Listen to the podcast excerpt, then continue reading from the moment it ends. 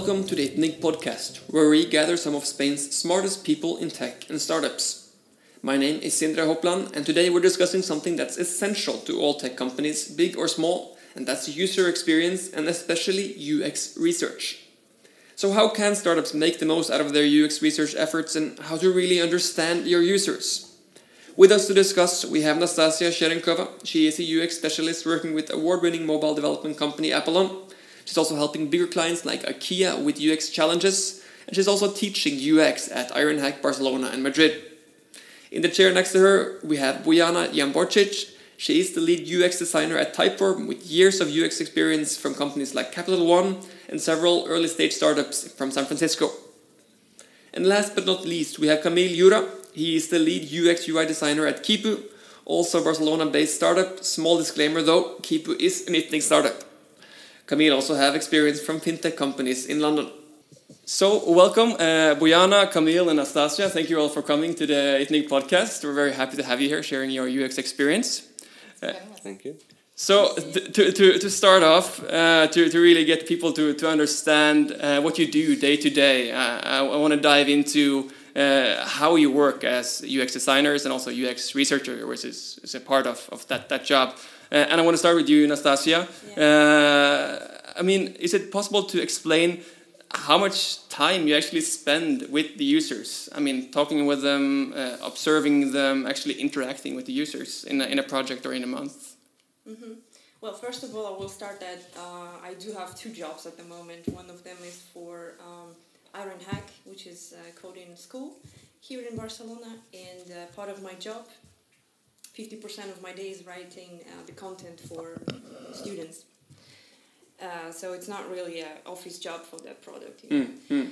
Uh, but at the same time, I'm working remotely for uh, Apalon, which is part of uh, Interactive Corp, and I help them with research. I help them with uh, user experience in general, and I meet users once per two weeks. Mm we're organizing a session, I recruit the users, and mm. then I do something with them. We're testing something, or it might be a focus group, it might be something else. Mm, right. So at the moment, it's like once per two weeks. But you're meeting them face to face? Yeah, face to face. And the other time, I might be working with some tracking tools, I might speak with. Uh, our product uh, owners um, identify our KPIs, what are we looking for, what are the problems. The typical situation is that they come to me and say, well, we have a drop in the conversion rate. Right. And we have a hypothesis why it's happening. See the metrics. And then you're like, okay, let's think what we can do, how we can solve it, how can we understand why it's happening. And, hmm. and that's the kind of like the, uh, the amount of time that Apalon needs a UX researcher, uh, like twice twice uh, every second week. Is that? Uh, yeah, mainly because I don't have that much time at the moment. Right, right. Before, so you would like to do it more, or? Yeah, usually I do that once a week. Ah, okay. But now because of the content writing for students. Right, you're busy. Have, yeah. so, so moving on to you, Bojana. I mean, uh, you're doing uh, UX at a Typeform, a company that most of us know. Uh, I mean, you have thousands of users, and and you're also famous for being a user-driven company. I guess UX is is very important for you. Uh, is it possible to to in any way kind of define what's UX in Typeform? So well, um, UX in general, I think for me is is the user's voice, right? Um, through a lens of somebody who's trained in understanding um, and getting uh, getting to understand the problems that the user is having, right? So I think that's general, and I don't think it's any different in Typeform. At least it's not for me. Um, we have um, the way we work is that we have our UX designers and uh, UI designers embedded in swarms and teams, um, working with developers in QA and uh, uh, Scrum Masters and, and product people hmm. and product owners. And so everybody kind of works together. But um, so there's research happening all the time. Hmm. There's communication with customers happening all the time. And I, I like to look at it as per project. Hmm. So usually there's some hypothesis that you have and something that you want to find out. And depending on that question, you design the communication and the interaction with the customer. Our customers happen to be a lot of them overseas in the U.S., so we talk to them via video, uh, via voice or phone, and when we can, we like to have them come in.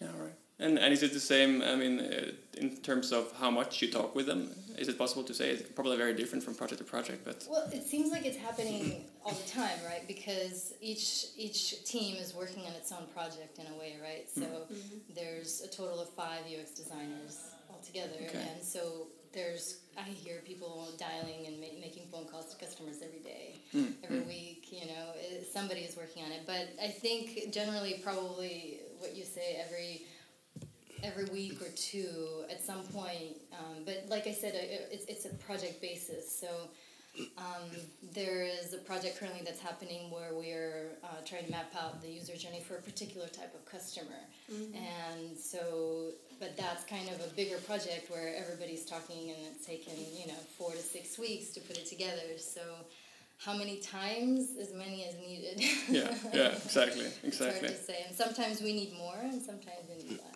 Right.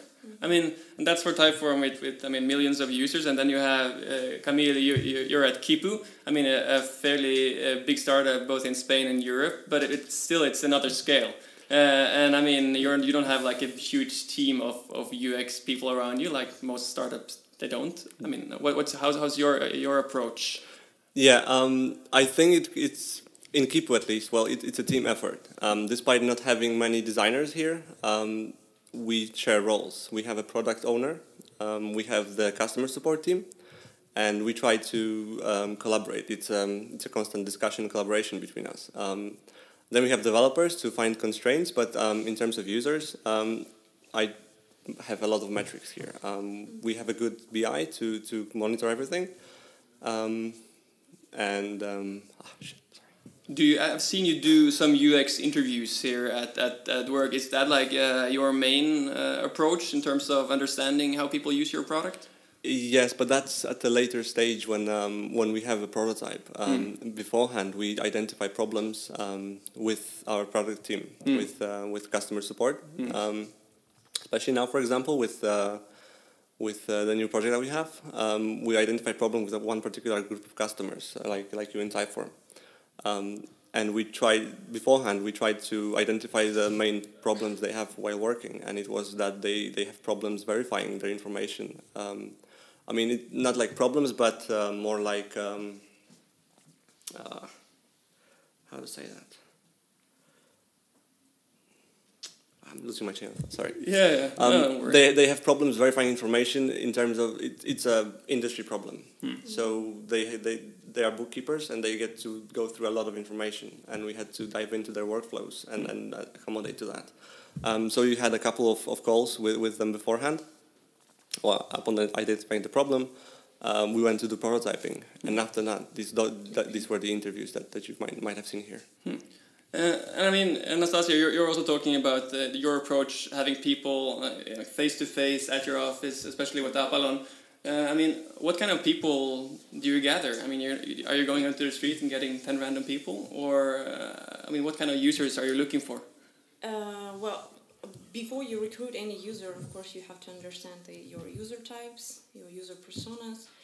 That's why before I was saying that UX research is not really uh, a, a new wheel invented. This is a hybrid role that has a lot of um, academic research taken from uh, from the past.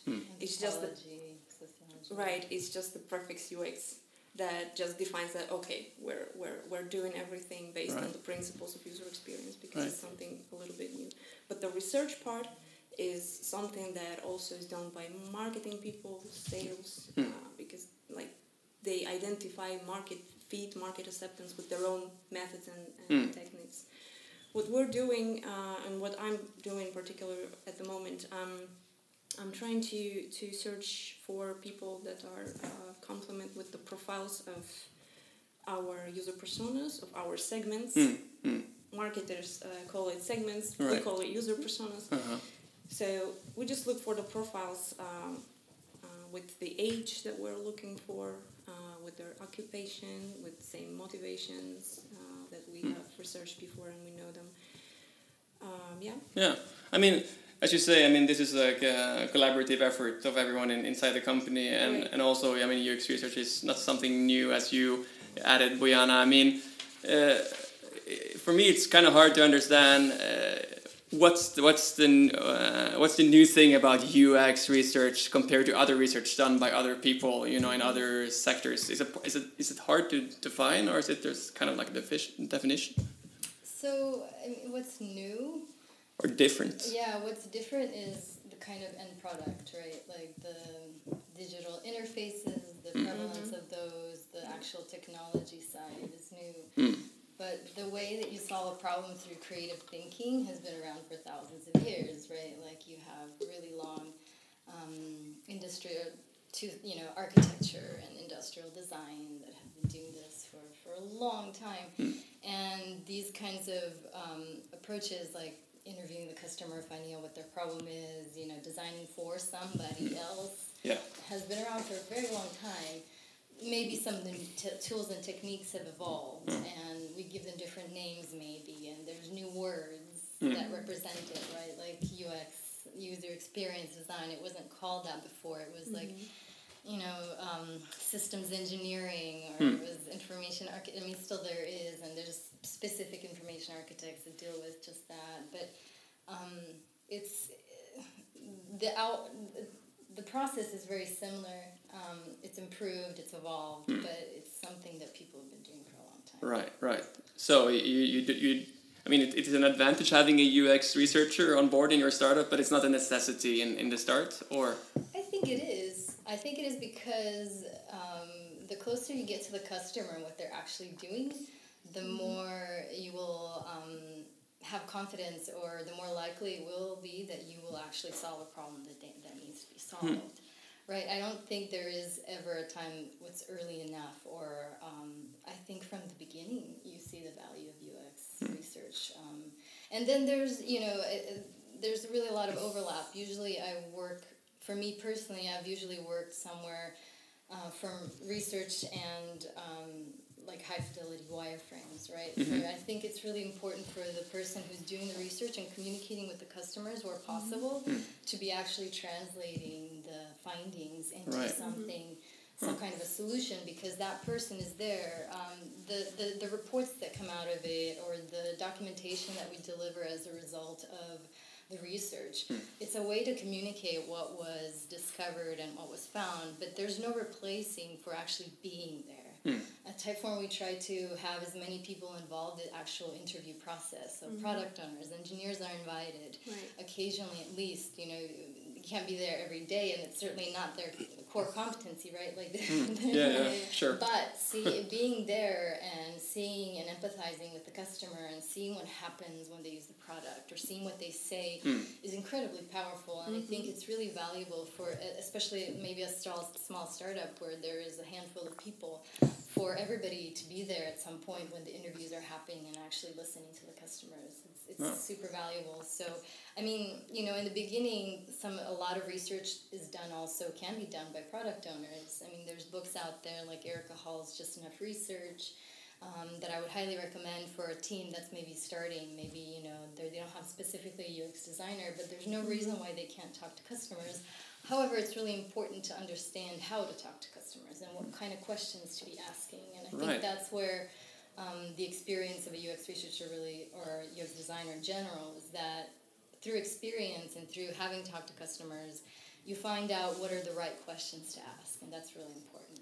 Yeah, because that, that's what, what the next thing I want to dive into. Like, what are the, right questions to ask? I mean, we can start with you, uh, Camille. I mean, uh, I've actually been part of your UX uh, research myself, going through your project pr- product. But uh, I really don't, don't remember what kind of questions you ask. But what do you, what are your can you say like what are your favorite questions? Oh, favorite! I, I don't have my favorite questions. Um, I guess it depends on the exercise that we're doing. Um, and that particular one that we did was to test a, test a set of wireframes. And um, at that moment, um, I like to just observe and watch users. Um, I ask them to speak out loud um, their chain of thought. So whatever they're doing, um, whatever they think they're doing, um, I like to hear that. I, I look for reactions to to to the project. Um, to what they see on the screen, and um, I generally like to see the user that's using the live thing. Um, in terms of questions, um, I beforehand I ask users what do they expect to see Mm. here. Mm. Um, what do they expect um, this the solution would, ideal solution would be to, to their problem. Hmm. Um, that I, I would say that that would be my, my favorite question. Hmm. Yeah. Right. For you as well. Uh, yeah, as well, I would just point and add a little bit that there's uh, a golden rule for researchers and UX designers as well. Right. Uh, always ask open questions, never close questions. Like, don't ask like, oh, so you really like it? Or Hmm. not? And Give them Mhm. multiple answers Hmm. and act really naive, so like so that the user really feels that you, you don't even know nothing about this product, Right. and this way they kind of feel themselves, okay, I'm, I'm the leading one here, and I'm gonna say a lot. Yeah, yeah, yeah. That's a That good comes one. with with experience, of I course. guess. Yeah, but uh, don't be judgmental. Just the human behavior is natural. It's natural to want to um, kind of uh, make the other person happy in a way, Hmm. right? Like so, when customers come in and they start talking to you, if you give them any indication what you want them to say, Hmm. they're gonna try to say it. If they see that you're interested in them saying a certain thing, they're gonna try to echo those expectations. Hmm. So it's really important to be super neutral and kind of pretend you don't know, or you know whatever that means to you, so that you can just let them tell you what, what they think. yeah. Hmm. Otherwise, sorry, yeah. Otherwise, you lose the money that you invest in in, in your Yeah, research because it's- you might as I well mean, not be doing the research. it's Yeah. it's expensive. Yeah. It's expensive because you have to recruit them, you have to pay them. I mean, it's super nice if they're ready to do it for free, but Yeah, but, but It's it's it's a it's a it's a balance, right? Because it, it's it's hard being both neutral, super neutral, and also getting really valuable answers, right? It, it seems to me, or or, or no? I It's don't more think like those two are opposing. Yeah. Go ahead, no, go ahead.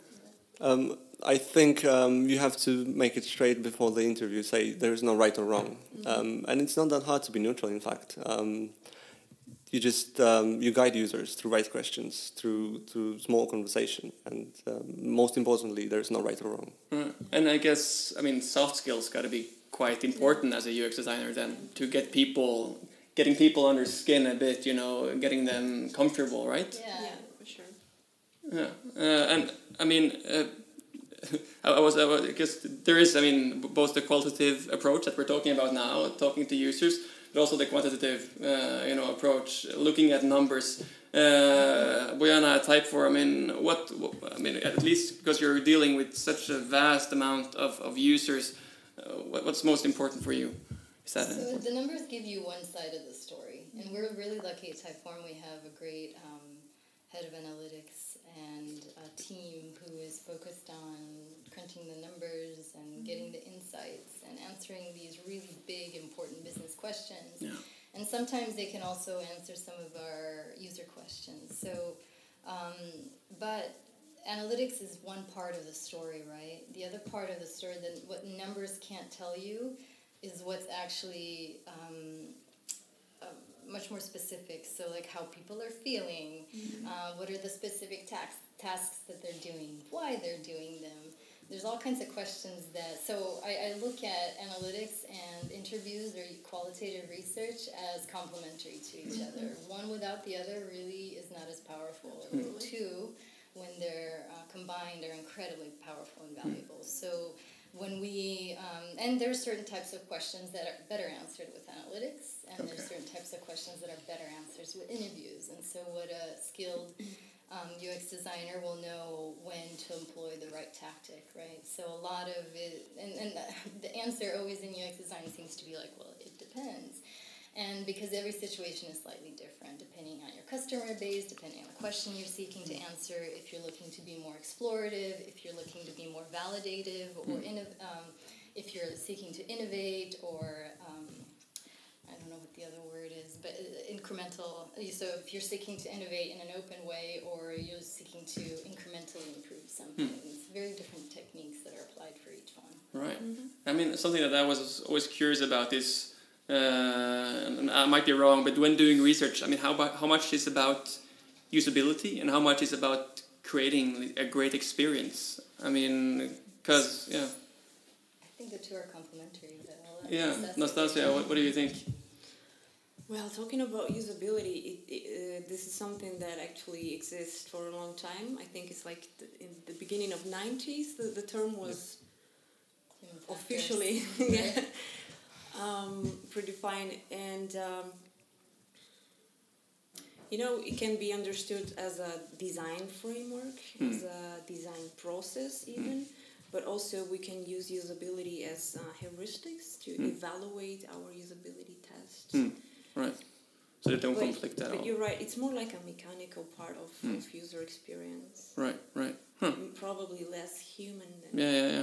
Huh. I, yeah, I think the two are complementary. So you have like the kind of heuristics and the overall, because human biology hasn't changed that much, and it's not going to anytime soon, right? Like the same cognitive biases that we have, and emotional reactions or hmm. uh, intellectual reactions, whatever it is that the human that drives us, that human part is really the same. Hmm. Um, but what's changed is the environment in which we exist, like the technology part. So it's adapting that. So that I think heuristics has to do a lot with that.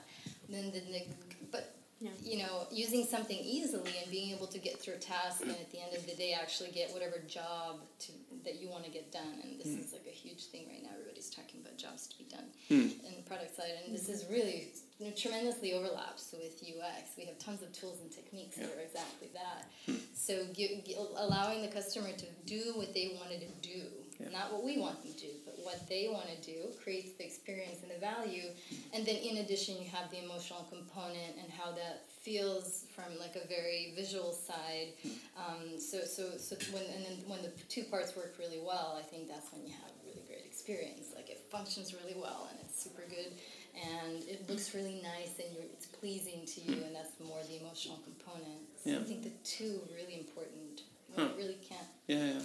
It's really hard to have one with the other. Yeah. I mean, you can, but the, the the functionality is very utilitarian, and then there's the emotional. I mean, uh, I want to move on because you're, you're talking about how you're interacting with other people in the company as well, uh, which is a, a big part of the UX role. I mean, you're not solo players, and uh, I mean, I wanted to ask uh, you, Camille, first. Is, is it hard to get like buy-in for from other people in company? Uh, is it hard to convince other people in in Quipu uh, of your findings? I mean, if you have something that's you know conflicting with with the, your developers' thoughts. I mean, how do you convince them that I mean what you've found is, is the right thing, the right way to go? Um, I guess I'm lucky enough not to have these problems, um, Wow. but um, always after every research, after every every, uh, every interviews we do or any any kind of research, I write summary and action action items, um, and you know there are reasons in in, the, in those documents, and I just present every all my findings to them. And if there is anything unclear on, on the screen that they see that they have to develop, I just bring up these reasons. Um, it's, it's fairly easy. Um, Quipu, outside. is a pretty much, I wouldn't say design mature company because we don't have a huge design uh, UX team. Um, but definitely, th- this is something that we, uh, we, we will follow in the next years. We will um, grow our design team and we put a strong focus on design. Hmm. And uh, how is that for you? I mean, you also talk about how you're bringing engineers into interviews, how you're trying to like merge everyone into the same process. But is it has it been times when it's hard to convince people that what you found is the truth? Yeah, yeah. Um, I, it hasn't been super difficult. I think we're lucky as well. But I think what's critical is involving in any company, involving people from the beginning, letting them go through the journey with you, and having the experience and sitting in the interview and seeing what happens has a tremendous impact on people. And of course, there's you know sometimes there's people that have their own opinion and you know they feel very strongly about it, and so the way I've gone around that is essentially to bring those, especially those individuals, in as early as possible, and hmm. and let them see what was happening. Because the point of you being a UX, or you know, when you're doing the interviews, is not to supplement or to to supersede the user's opinion with your own, or to to get what you want. It's to get what they want, and it's a very subtle difference. And I think that it's easy sometimes to lose track.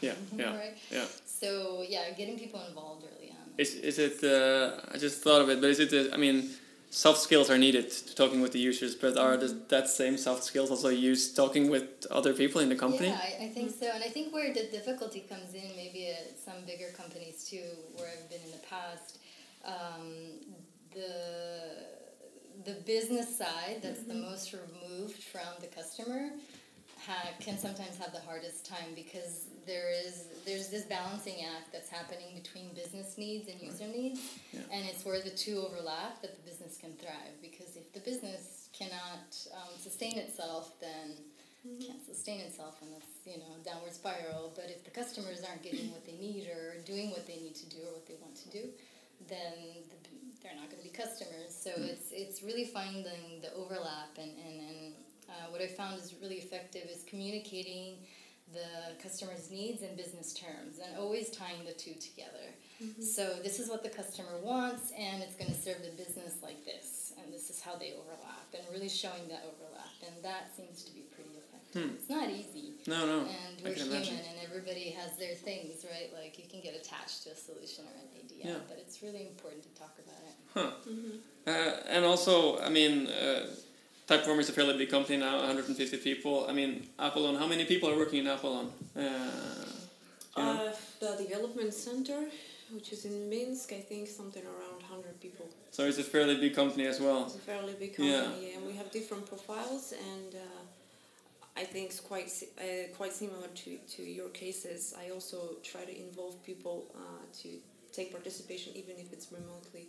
I ask them observe online what's going on, Hmm, right. testing, Huh. see it on your own, and just take the notes. Right. Usually, when you do the, the usability testing, there's always a note taker sitting next to you, and that's exactly what I'm asking them to do. Right. Either a product manager or uh, a developer sometimes. And.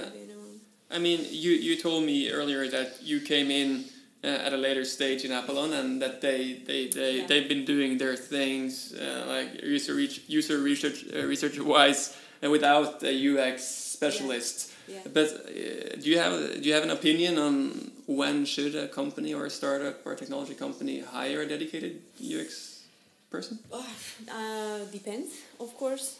Depending Uh, on what? Depending on, I think, a lot of factors. Uh, startups, they, they do a lot. They do have a lot of uh, problems apart from UX in general. There are a lot of challenges, first of all, to cope with.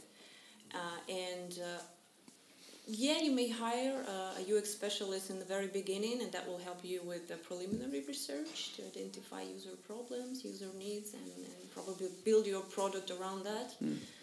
But there's a different approach uh, which can also work, like in Apalon case, for example. They have been, they had a, a nice um, marketing people, salespeople, and business intelligence, uh, data scientists. So altogether, all these skills made a good mixture together, and they found a way to, to build products that went well. Hmm. So it's possible. Yeah. So now I'm I'm I'm more like a, you know a, a new way of optimizing the product. Right, right. Yeah. Huh. I mean, Camille, you're, you're a part of what you can call like a fairly not an early stage startup, but uh, like you know, it's hun- they're not hundreds of people. Uh, and I mean, you're the first UX designer, right? Yeah. Uh, do you did you see that they were doing things different than before you arrived? Are you do- doing things different now? Um, again, I try to be a voice of a customer. Um, before that, it was a product owner, product manager who did who did these things. Um, so they were doing, uh, call it UX to some extent, Yeah. um, but there was no no dedicated person to do just that.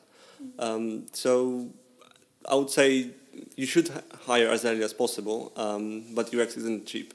Uh, UX is time consuming, and it's also you have to budget for it Right. uh, to recruit people and, and pay for, for them to, to have interviews. It's it's not it's not cheap. It's, it's an investment, I think, and it is the kind of investment that reduces risk. So having a UX designer on board really helps you reduce the risk of totally getting it wrong. Yeah. And I think to me that's super valuable, right? Like um, especially in an industry or you know as a startup, you have a tremendous amount of risk, not just whether the product is going to work, right? Right. Yeah. And so any way that you can do that, so I look at it as something that can be helpful from the beginning in that way, and it's worth the investment. And I would, you know, as a, as a startup, I would even, I know it's it's it sounds, but hire somebody senior, hire somebody and spend the money ahead of time, like the same way you would invest in development. and, Hmm.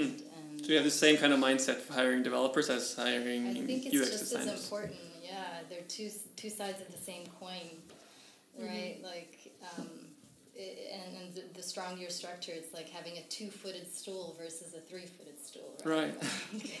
Yeah, so because because you worked in a fairly uh, a fair amount of, of early stage startup yourself, right? Mhm, And you, and you then you came in at the early stage as well, or Yeah, yeah, yeah.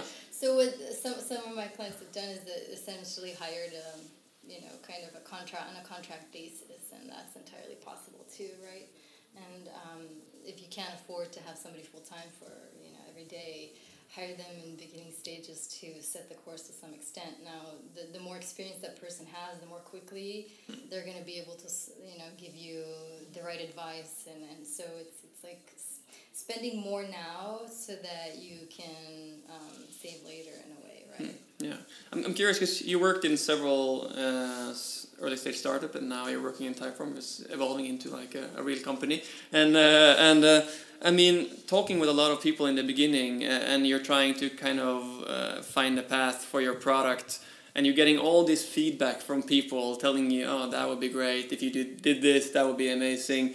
I mean, how do you stay? And this is for all of you, but how do you stay focused on on, on your vision or your, your I mean your yeah your product, what do you want to build? Yeah, um, that's where it becomes an art form. Um, uh, at the end of the day, I think what's in, in the early stages, more than anything, what's important is defining the problem, right? Like, what's the real problem that needs to be solved? And, and really focusing on that. And um, if you understand the technology that you're trying to build or, you know, the, the capabilities that you have, then you can apply to that and go, okay, where did the two connect? Like, this is the problem that needs to be solved. This is the kind of direction that we're building and trying to find the overlap. It's, it's super hard. I mean, it's easy for me to sit here and say this, but um, in the moment, and, and it's not a magic, magic, um, one of those things that just you wave a wand and it happens, right? Like, it doesn't eliminate risk. It Right. just reduces it, Yeah. and you're more informed. Um, it's still really easy to fail. I mean, how many startups are out there that you've never heard of, right? And so few actually make it, but we don't talk about those stories. But it's important to keep that in mind. And not only that, um, I actually was just uh, at a UXLX, and Jeff Patton was there, and his talk was that um, failure is not what you should be afraid of.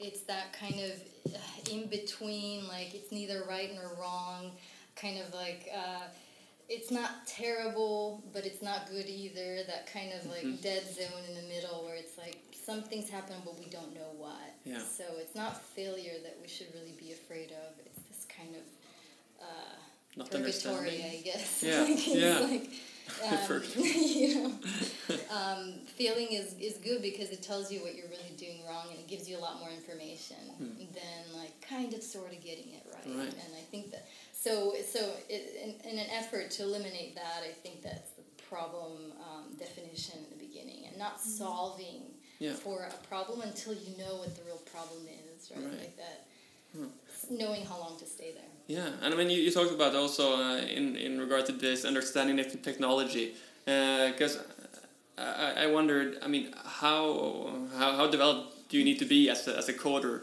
Um, Camille, and I know that you you do some development, some coding, but I mean, how how uh, how advanced of a coder do you need to be, a developer do you need to be to to work, you know, efficiently as a UX designer? Um, UX in general is a is a quite interesting field because you can have many backgrounds. Um, I happen to have some development background, but it was a long time ago. Um, I understand how programming works, and that helps me understand constraints that developer project to me. Um, you don't have to be a coder at all, um, but in a startup, the more skills you have, the, the better off you are. Hmm. So um, I would say coding is a is a good um, complement complementary skill. Right. Um, Hmm. I do coding only because sometimes there is a um, development team works hard on, on the product, heavily on the product. I Yeah. just do small things, Yeah.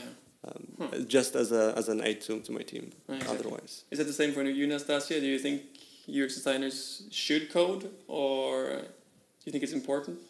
Um, let's let's say let, let's view that from different perspectives. There are different types of, of developers, of course. Let's say if we're having, for example, Apple, um, we have uh, native mobile development, but we also have machine learning, deep learning, computer vision, which is a little bit advanced. And it's a little bit more complex than just a, a usual backend development. Uh, and these people are uh, creating amazing things that users do already feel that it's working. They feel that interfaces become more and more smart Yeah. and they require more and more from these interfaces. Right. As I'm speaking to users, uh, like once in a week, once in two weeks, Yeah. apart from you know solving our daily problems related to our product, Hmm. I also see them demanding more and more every day about that, about the way uh, interfaces should be Hmm. now and in the future. So I guess going forward, maybe it becomes more and more important, or It, yeah, it becomes more and more important, but probably not having the, the skills of a developer, but just understand what they're doing Right. and uh, understand the limitations. I think. Hmm. I mean, uh, do you do you code yourself? No, I, I went to a 10 week uh, dev boot camp, uh, Ruby on Rails training, and Right. man, it was so hard. And then I realized how much of a designer. Um, that's really not my core competency at all. Uh, but I think, uh, as Camille said, it really, and, Anastasia, it, it, it depends on the environment. Like at a startup, uh, having being a really strong generalist will be really helpful. At a big company where you have these very, very narrow roles and you can go deep into one subject, it's more useful to really be an expert. It's really hard to be good at everything. Um, and uh, by the time somebody is good at everything, usually, um, you know, it takes you ten decades, right? Like you'd have to, and, and then if things are changing so much with, you know, design development, things shift all the time that by the time you're not doing one job for a while. But what stays with you is those um, overall concepts and understanding where the pitfalls might be. But I don't know. To some extent, you know, sometimes it can also be good not to not to have any of that background because it, then you're not limit or you're less limited. Maybe, you know, like um, it's that uh, story of the bumblebee. Like the reason it can fly is because nobody told him he can't. Because they're so not aerodynamic, right? Look at a bumblebee. You're like, how is that happening? Yeah. But um, so it, it, sometimes it's good to have that naive friend, mi- mindset in a good way, naive. Hmm. That's cool. And you, you're talking about how uh, you know everything is changing so fast, and it's hard to, to keep updated. Uh, and I guess that's the same for UX. I mean, UX is evolving as well. UX research as well is evolving. Uh, and I wanted to hear with you guys that are working with this every day. I mean, uh, what's UX in 2017 is probably not what you what was UX you know a couple of years ago. Camille, I mean, uh, are you are you working in the same way as you did a couple of years ago? Are you seeing some trends changing? Um, I guess, well, working the same or not, you, you adapt to, to environment and projects. So Hmm. I'm not really um, aware of the of if I'm working very much different. Hmm. Um, I always stay true to the problem that, that, that I solve. Hmm. Uh, but I think in terms of trends for 2017 or maybe even 2018-19, I I was getting into anticipatory design. And Can you I explain uh, what is Um, that? Wow, um, I, it has to do something with uh, with um, AI-backed uh, design. Hmm. Um, the, so the interface changes as Mhm. as user uses it, ah, okay. um, and it, that's fed to it by, by the artificial inte- inte- sorry that's fed to it by artificial intellig- intelligence. Mhm. Um, that's more as overall concept. I'm not Hmm. an expert so about that, so I'm, I don't really want to No, no. go in detail, but that's more or less it. Right. I mean, we I know you guys are also working with conversational interfaces and some AI-powered stuff. I mean, what are you so thinking? That, that's what we're looking at. Uh, like, is that the right direction to go? And it, so, as as an industry, or as a uh, as a as as a job, I don't think UX has changed a ton. Um, I think that development changes a lot more in the sense of like languages are constantly evolving. This is cool. This is great. This is getting better. Like, there's the technology is really changing quite a bit. In UX, um, it's really creative problem solving from the beginning, right? Like, um, it, it's not so fluid. Design trends are fluid. What the like, what's popular? What kind of you know colors? What kind of interactions, animations, things like that are evolving very quickly. But fundamental like research and, and in UX design, I don't think I don't think it's evolving as quickly. But um, to uh, this kind of anticipatory, anticipatory design and using AI to essentially make the interface more intelligent, respond to the person as they're working in the moment, so that it can um, it's predicting what they might do to some extent, right? So a Typeform, yeah, conversational. What does conversational mean? I think that um, we're we're still kind of defining that, right? Like uh, what does it mean to our customers? Are, are we going to have the same customers today as we have in three years? Probably, yeah. you know, might not be the same same as that customer base. Um, and what does conversational design mean to them? So those are the questions we're trying to answer. But um, I think I might have rambled a little bit. I don't know if I answered the question. No, no, no, no. I mean, I feel like you're you're on board with the same things. I don't know with you, Nastasia. You're you're teaching the UX the UXer of the future at at Ironhack. I mean are you are you teaching them the latest trends or I mean what, what do you think are, are 2017? We're giving them the basics of what are the trends in society, what are the trends in technologies. Right. We're not really, you know, it's really hard to predict. What we totally all understand is that things are going to go really, really fast. Hmm.